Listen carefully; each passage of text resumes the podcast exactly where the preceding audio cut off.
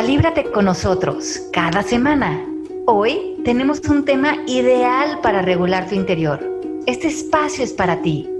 Soy Alejandra Llamas. Comenzamos.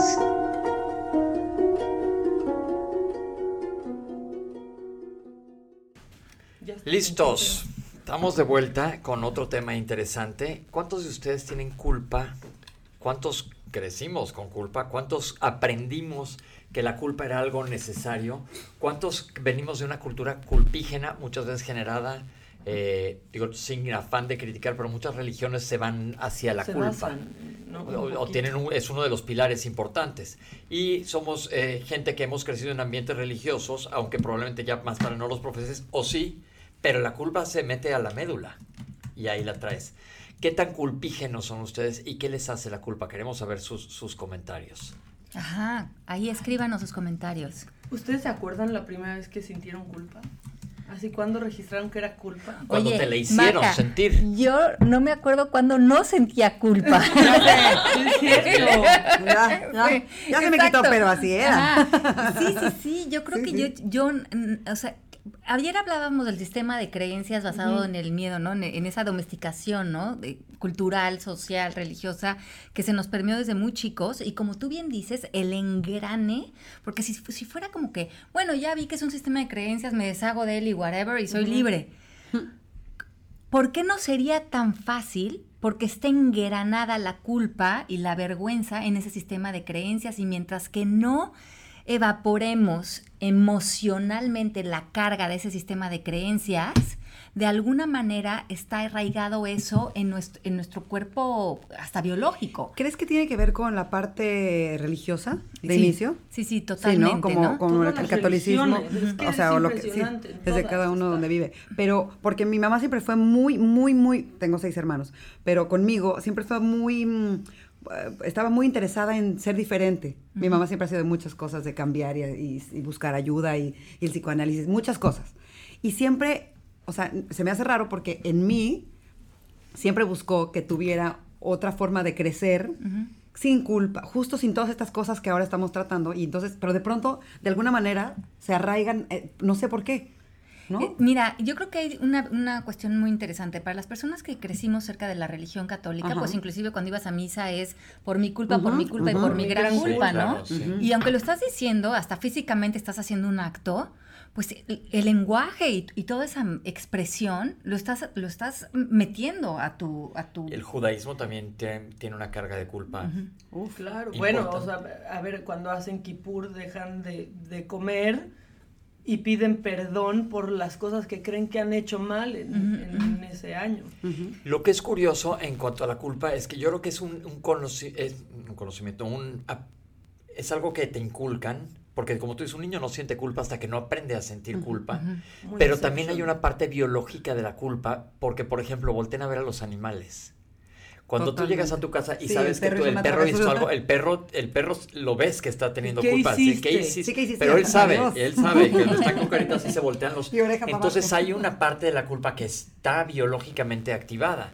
Es que justo por eso les preguntaba, porque yo me acuerdo de chiquita, la, la primera vez que sentí culpa, o sea, estaba a punto de dormirme y sentí una culpa porque me había peleado con un niñito en la escuela. O sea, algo tan tonto como eso, que no podía dormir de culpa, remordimiento, o lo que fuera. Ahí fue justo en ese momento, ya después dejé de sentirla, pero, pero fue ahí justo en el momento y no recuerdo yo haber hablado o que, eh, que, mi mamá me hubiera hecho sentir culpable de algo que tuviera yo esta educación, porque hasta en misa cuando era por mi culpa, o sea, yo volteé, volteaba con mi mamá así, pero ¿de qué tengo la culpa? O sea, ¿qué está pasando aquí? ¿Qué hice?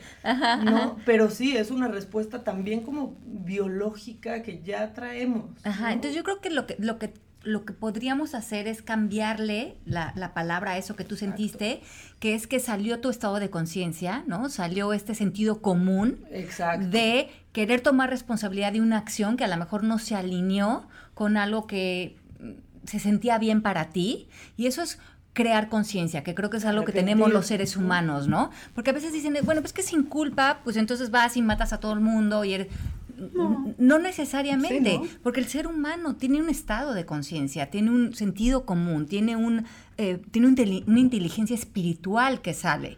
Y por otro lado estamos hablando de este mecanismo que está arraigado de juicios, que está arraigado de pensamientos que nos baja mucho, ¿no? El doctor David Hawkins, y hablo de esto en el libro de Libérate, de esta mapa de conciencia, que es como una escala del ser humano en donde puede vivir en su estado de conciencia. Lo más alto es la iluminación y, y, lo que cambia de estar en iluminación a lo más bajo, que es vergüenza, es tu premisa, es tu lenguaje.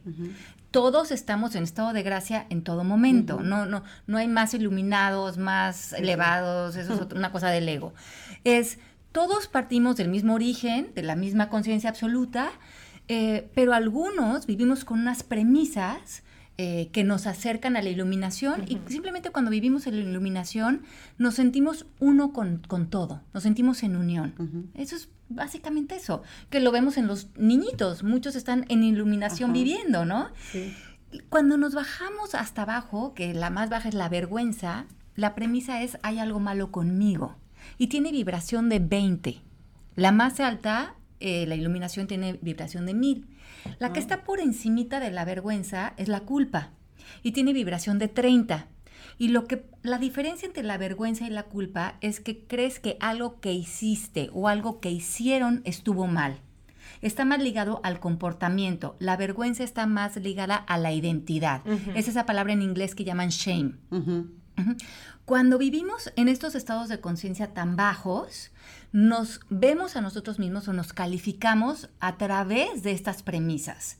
Como hice algo mal, merezco un castigo, o como soy algo malo y hay algo malo en mí, ya casi de efecto de nacimiento, no soy casi merecedor ni de vivir. Como esto causa un profundo dolor en nosotros, pero no podemos ver cómo no es real, entonces nos queremos de alguna manera deshacer de la culpa, porque pues vemos como este dolor, esta incomodidad de vivir en la culpa, pero no vemos que está ligada a un juicio o un pensamiento, lo vivimos como la verdad. el mecanismo de la culpa es que la proyectamos. ¿Cómo me deshago de la culpa? No la quiero pero no veo que no es real, la vivo con ella. Entonces la voy a echar a Pepe. Ahora voy a empezar a culpar a Pepe, porque por su culpa me siento así. Y creo que si lo culpo, de alguna manera me voy a deshacer de esta sensación. Y Pepe se va de vacaciones a Cancún.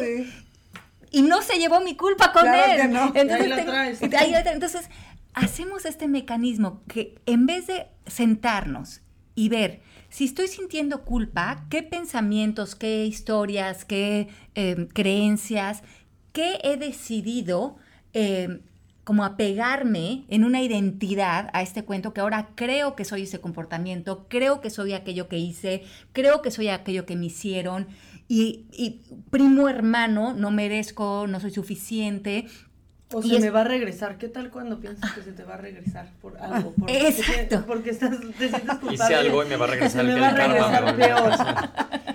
Pero también mucho de la culpa es, es, es, cuando tú señalas y culpas a todo mundo, todo lo que te está pasando, también es mucho no hacerte responsable. Exactamente. Es no me quiero responsabilizar de lo que está pasando. Es culpa de tal que no salió tal cosa. Es culpa de tal que esto no está funcionando. Entonces, por ahí estás lavándote las manos de responsabilidad. Y la otra es la culpa de la que estás hablando, de la que sientes. Entonces, eh, yo creo que las dos hay que analizarlas porque el, uno de los preceptos que platicamos aquí siempre es hazte responsable. Entonces, si te haces responsable, vamos a decir que, que, que sí hiciste algo, que no estuvo en integridad, no estás eh, como muy a gusto con eso. Repara.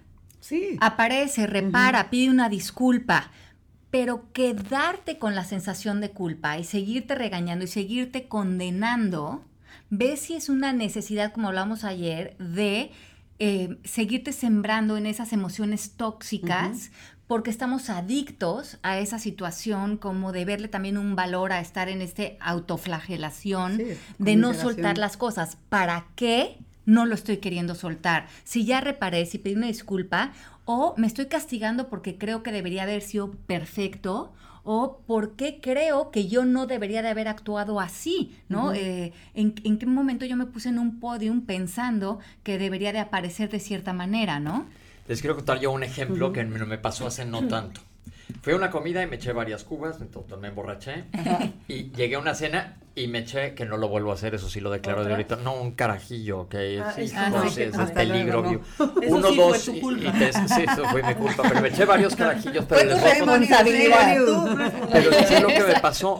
Me- llegué a una cena, ya estaba bastante cuete, y estuve buleando a alguien todo el tiempo, mala onda. Pero yo, total, Perdido en tu carajillo. Sí, perdido. Total, ya pasó como dos, tres semanas de este rollo, no sé qué, y alguien me dice, oye, qué mal te, Te portaste pasaste, ese día. Yo, sí, ¿cuál? O sea, ni me acordaba.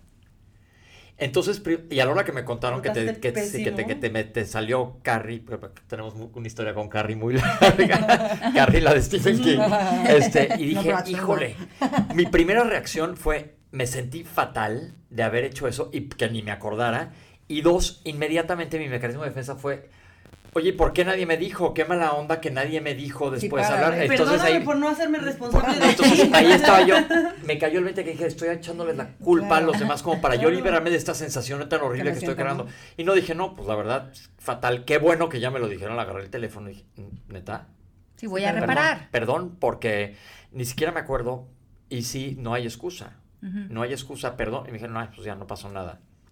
Y le permites al otro que también la otra persona a la que en ese momento tú apareciste así, probablemente también a su vez va a aparecer en otra situación, a lo mejor no a la altura, y nos damos la oportunidad de cuando parecemos auténticos y nos permitimos ser humanos y reparamos y pedimos disculpas en humildad, no tenemos que estar todos proyectando culpas y atacando, sino sabiendo que estamos en una humanidad y podemos confiar en que todos podemos equivocarnos, emborracharnos, hacer cosas y que no tenemos que fingir, ni atacar, ni condenar, ni señalar, ni juzgar, sino decir, ah, simplemente con una reparación podemos reconstruir. Sí, es una como una, una sociedad más sana, mucho más Sí, adulta, ¿no? mucho De, más adulta. No pasa nada, o sea, discúlpame, me equivoqué. Sí. Y el otro dice, y no le das eco a esa otra persona de, porque tal todo el tiempo me estuvo molestando. Sí, ¿no? Exacto. la Pero te verdad, voy a o sea, no se, no se crean estos, estos vínculos como tan enfermos, tan tóxicos, tan de estar siempre pasándola mal todo el tiempo.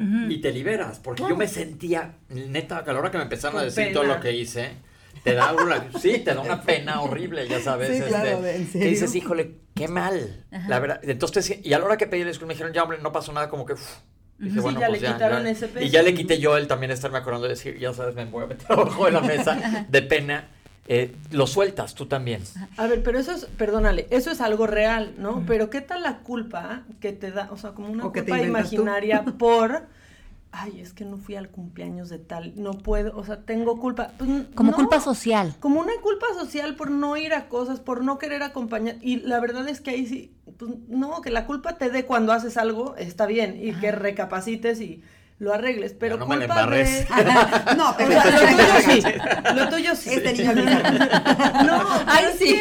ahí sí aplica, ¿eh? No, pero, pero la verdad es que, o sea, la culpa de, ay, es que me pidió que lo acompañara y no pude, o no quise, O no si no que Porque no no sabemos decir que no. Ajá. Y entonces ve, no ve cosas. más profundo a eso. ¿Qué me estoy diciendo que se me está enredando ahí el rebozo? Debo de quedar bien con todos, no me van a querer, eh, necesito ser aceptado. ¿Qué, hay, qué, qué creencia más profunda hay en ti que ser claro y honesto de lo que quieres o no quieres te está dejando en una, en una sensación incómoda para que eh, puedas evaporar eso? Porque es- todo eso se Claro. ancla en creencias O más lo que profundas. decíamos hace unos programas, ¿no? Que, eh, eh, que es también un lugar a lo mejor de soberbia de decir, es que si no voy se la va a pasar mal, ¿no? Según quién, o tampoco. sea, no se van a acordar, no eres el centro del universo. o. Exacto. ¿Cómo lo hago? ¿Cómo lo hago? ¿Cómo hacerlo? ¿Cómo puedo? ¿Cómo perdonar? Sí, ¿Qué hacer? Acá también, cómo sanar Todos memorias son- de sucesos del pasado. ¿Qué tipo de ejercicios puedo hacer? Ajá.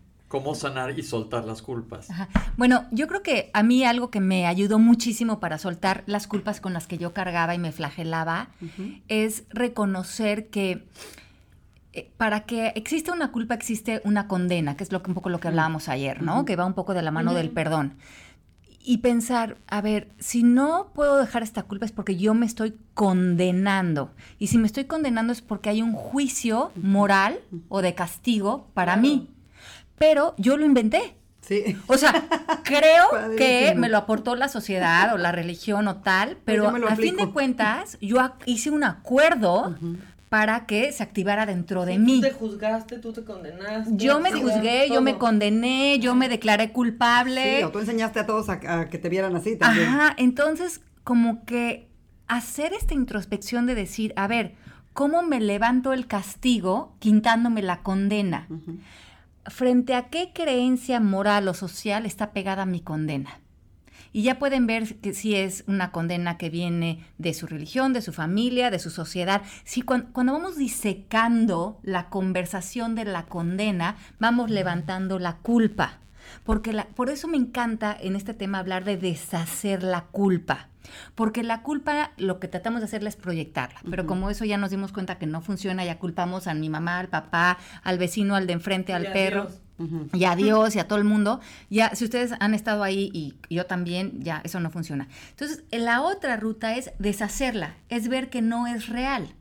Pero para ver que no es real, tengo que ir viendo a nivel más profundo cómo se fue construyendo la, la condena. Y, empezó en algo eh, profundo, pero se fue yendo a este juicio, a este pensamiento, que aquí se ancló más a, lo social, pero a lo mejor acá se ancló más a lo religioso, acá se ancló más a la falla que creo que le hice a mis papás, o aquí se ancló más a la idea de que no estuve a la altura de la mujer que pensaba que debería de ser, o yo qué sé en qué cuento te metiste, pero irlo deshaciendo y viendo cómo no es real y vamos disecando esa conversación hasta que se evapora y se disuelve y la culpa se va junto con la conversación. La dejas ir. Mira, aquí hay una llamada bien interesante que dice, tengo cáncer de mama. ¿Qué memorias influyen? Te lo voy a decir desde el punto de vista científico porque no es tu culpa no, no, que tengas cáncer de mama. Específicamente en cáncer de mama no tuviste nada que ver más que probablemente genética, que ahí sí ni modo. Y los cánceres casi siempre son multifactoriales. Eh, no es como decir fumé y me dio cáncer de pulmón, que eso sí hay una asociación más directa, ¿no? Pero entonces no te puedes sentir culpable por tener cáncer de mama. Mucha gente luego me dice, aunque yo soy muy científico, me dicen, es que a la gente le da cáncer por tener resentimientos guardados. Eso no hay ningún estudio en la Tierra que lo corrobore eso. Y como tiro esta teoría, entonces, ¿por qué a un niño de un mes y medio, dos meses le da cáncer? Sí, que estaba cargando el que estaba no cargando. No, pues no, entonces quiero que esta pregunta sí quede muy clara, que no es tu culpa no es tu culpa y aplica lo que acaba de decir Ale ahorita porque no es tu culpa que, que, tengas cáncer de mama. Como dice Ale, hay ámbitos y este es, en el tercer ámbito en el que tocó. Ahora, eh, digo, espero que estés súper bien y que estés en una buena etapa y te mejores muchísimo, pero lo último que necesitas ahorita es, además de todo, traer esta información, un costal encima de todo lo que está pasando. Y es que es muy interesante porque yo me acuerdo que cuando a ti te dio el tumor, que estabas con miedo, ¿te acuerdas? Y un día platicamos y si regresamos a la escala en el mapa de la conciencia, estamos en relación todos los seres humanos con todo. Y en ese momento tú estabas en relación con el tumor y en este momento ella está en relación con este cáncer de mama y así estamos en relación con todo. Tu relación puede estar con el cáncer de mama desde la culpa, sintiéndome culpable, que estás en vibración 30, hay algo malo conmigo, también vergüenza. Pero acuérdense que les dije que cuando estamos en el estado de conciencia, en la parte más baja, estamos en exigencia, miedo, enojo, frustración, eh, culpa, vergüenza, lo más bajo. Pero el filo, cuando ya empezamos a entrar en verdad, que hablábamos que la verdad tiene que ver ya con la paz y el amor, el primer paso es la valentía. Y yo les digo que para estar arriba o para estar abajo es el lenguaje. La premisa en la valentía es yo puedo con esto. Y si estamos en relación a un tumor o en relación a una enfermedad, yo puedo con esto tendría que ver no con atacar ahora la enfermedad o mm, la lucha de la enfermedad, porque creo que esa es otra, otra premisa que nos pone en contra de algo, porque la cuestión es recibirla, porque en ese momento eso es lo que está apareciendo, es lo que hay. Entonces una posición eh, en relación a una enfermedad está eh, la relación productiva cuando estamos en valentía, buena voluntad, aceptación, paz, amor, y justamente ya no estamos pensando qué hice mal para tener esta enfermedad, sino estoy en aceptación, porque esto es lo que hay ahorita, y no, como tú dices, Pepe, no voy a tener este cáncer de mama y además sentirme culpable, porque ese guacamole ya está muy cansado, pero puedo eh, estar en relación con la... Eh, con la enfermedad desde un estado de conciencia elevado. Yo me acuerdo muchísimo de cuando me dijiste eso, que primero dije, pues no, o sea, yo estaba totalmente en contra, dije, me está creciendo algo que, no quiero tener. y, Y luego me acuerdo platicando contigo, pues es mío a fin de cuentas, y ahí está. Y es integración. o sea, ¿cómo me voy a relacionar con lo que está pasando? Puede que no me guste lo que está pasando, pero, está, pasando. Y es tan importante estar en unión con en integración y no en separación que tiene que ver el ego. Y este, pues la verdad te deseamos aquí toda la mejor vibra, porque claro, das cuenta que te vaya sensacional y te mejores, pero por favor no dejes de escribirnos, pero punto en este programa específico, suelta esa carga extra. Sí, extra. Extra. No, no te sirve de absolutamente nada. Ok, ¿qué más preguntas? Aquí dicen, ¿cómo me deshago de la culpa cuando vienen a mí recuerdos del pasado de cómo actué en ese momento? Ajá. Y de esto hablábamos un poco ayer, ¿no? Que en ese momento, lo que decía Maca, pues era lo que sabías, lo que vivías, lo que sentías. Lo que podías. Lo que podías. Entonces, vete con ternura. Regresa, visualiza a la, a, la, mujercita o al hombrecito que fuiste en ese momento y abrázalo adentro de ti. Velo con ternura, con empatía, con compasión, porque esa personita estaba haciendo lo mejor que podía en ese momento. Sí, generalmente no buscas dañar. No, no, no. O sea, buscas salir a flote. y si en ese momento armaste un desastre, pues eh, fue lo que pudiste hacer. Y muchas veces cuando estamos actuando desde muchos dolores, porque a veces cuando estamos jóvenes estamos actuando en mucho dolor y ese dolor lo proyectamos a otras personas. Claro. Y, y a veces también pensar eso, imagínate en el dolor en el que yo estaba, que, que salía en defensa y en ataque, porque no veía otra posibilidad. Sí, no conocía otro camino. Eso fue y ya. Entonces yo creo que el punto con la culpa es traerla a la mesa y como dices, irla, irla de, Irla disecando, irla disecando. Y ver por de dónde viene. Y entonces la pregunta sería, bueno, ya di que fue por esto. Y ahora nada más soltarla. ver, separar como un poco el hecho de la historia. ¿No? Neutralizar el hecho. ¿Qué fue exactamente lo que pasó? ¿Qué fue exactamente lo que hiciste? Y verlo separado de lo que pienso que hice o de lo que pienso que debería de haber hecho diferente, ¿no? Porque está en ese debería verlo la sin culpa. Juicio, verlo sin juicio. Este es el hecho. Ahora, hoy en día, ¿quién quiero ser frente a esto? Si quiero ser amor, si quiero ser aceptación, si quiero ser buena voluntad para hoy elevar mi estado de conciencia frente a ese pasado, frente a ese comportamiento o frente a esa persona. Y si por alguna razón he decidido seguir con los bagajes de la culpa, ¿para qué? Sí. ¿Para qué? ¿Cuál es la ganancia secundaria para mí ahí? Sí, y que no es trabajarlo hasta que te des cuenta que, ah, no fue mi culpa, porque igual lo tienes que asumir de, no, pues sí. O sea, sí, eh, todo eso que pasó. Sí, claro. Está en mí. Pero, ¿qué vas a hacer con eso? Porque ya es un, ya, ya pasó. Sí. Ahí está integrarlo. ¿Qué le vas a hacer? Y la culpa como sentimiento más abstracto, como que siempre siento que tiene un fondo de otro lugar. Es decir, muchas veces se, traducen muchas cosas, pero muchas veces la culpa, el fondo es miedo, ¿no? A lo mejor como miedo a qué. O sea, ¿por qué tengo culpa de algo que pasó? Sí, fue mi culpa agredir a alguien, fue mi culpa de ofender. Bueno, punto, eso está más claro. Pero ¿cuál es la raíz de lo que está ahí abajo? O sea, la culpa es como la superficie, siento. Sí. Y ahí al fondo, ¿qué está? No me van a querer, este, ya nadie me va a hablar, eh, me, da miedo que, no sé, que, no fui perfecto. Que no fui perfecto, ajá. Como que siempre siento que, que, el fondo de la culpa tiene como una... Un, dolor más profundo. Un dolor más profundo. Ajá, y se evapora o se transmuta en culpa. Exactamente. Ahí les va otro, otro tipo de culpa que también es frecuente, pero es una culpa que la gente la tiene muy escondida y existe mucho en nuestra sociedad, la culpa al éxito. Ah, sí, claro. Sí, me está yendo bien, híjole, y a los demás no. Bueno, es que hay culpa de todo, o sea, existe hasta la culpa del sobreviviente, ¿no? O sí, claro. Pero sí, cuando estás en un accidente terrible en donde todos mueren y queda una persona, queda con una culpa enorme de haber sobrevivido.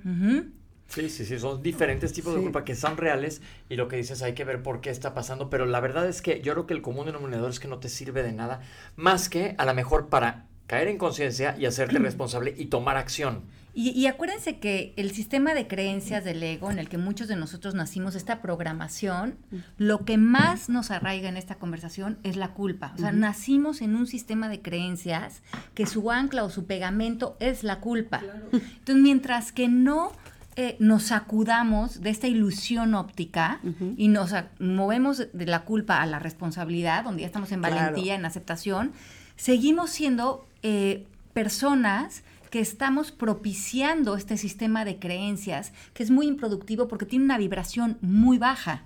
Y los seres humanos hoy en día, y sobre todo para tener una mejor eh, relación, no nada más entre humanos, sino entre el planeta y los animales, es necesario subir esa vibración porque a nadie le sirven las culpas, porque en las culpas hay muy poco crecimiento. Entonces, a veces a lo mejor las personas dicen, bueno, por lo menos tengo que pagar mis culpas y sentir como un mérito con cargar la culpa, pero la culpa es destructiva, eh, la veamos como la veamos, ¿no? ¿Qué pasa con los papás que tienen hijos con situaciones especiales como un hijo drogadicto o un hijo que le ha ido muy mal en la escuela o algo, que ellos se sienten responsables por esto?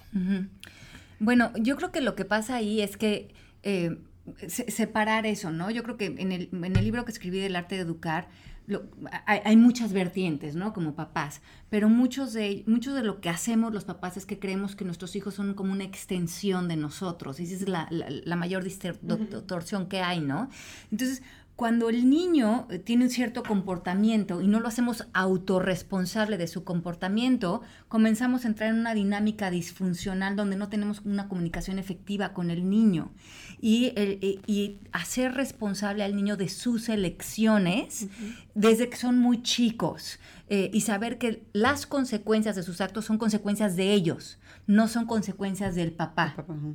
Porque si no, eso, eso se, vuelve una dinámica que tienen 30 años y el papá sigue muy... Eh, muy metido en los comportamientos del hijo. Y el hijo un poco siente que tiene ahí enganchado al papá, porque el papá está muy reactivo eh, emocionalmente de lo que hace o no hace el hijo. Y yo creo que esta palabra de autorresponsabilidad, tanto del padre como del hijo, es muy importante, pero tienen que empezar con la crianza desde muy chicos.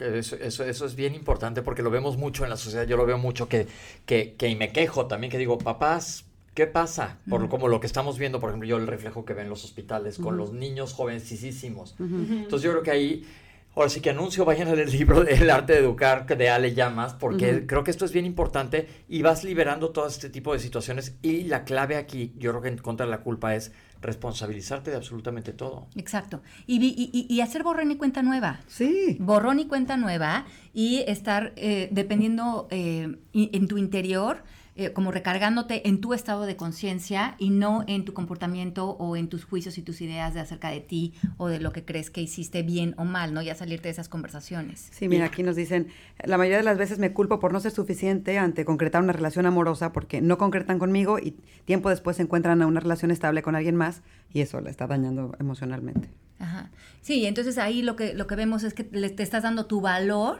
en pensar que otra, persona te debería de dar un valor, ¿no? Y, eso, es, eso está muy desgastante para cualquier persona, ¿no? Sí, absolutamente.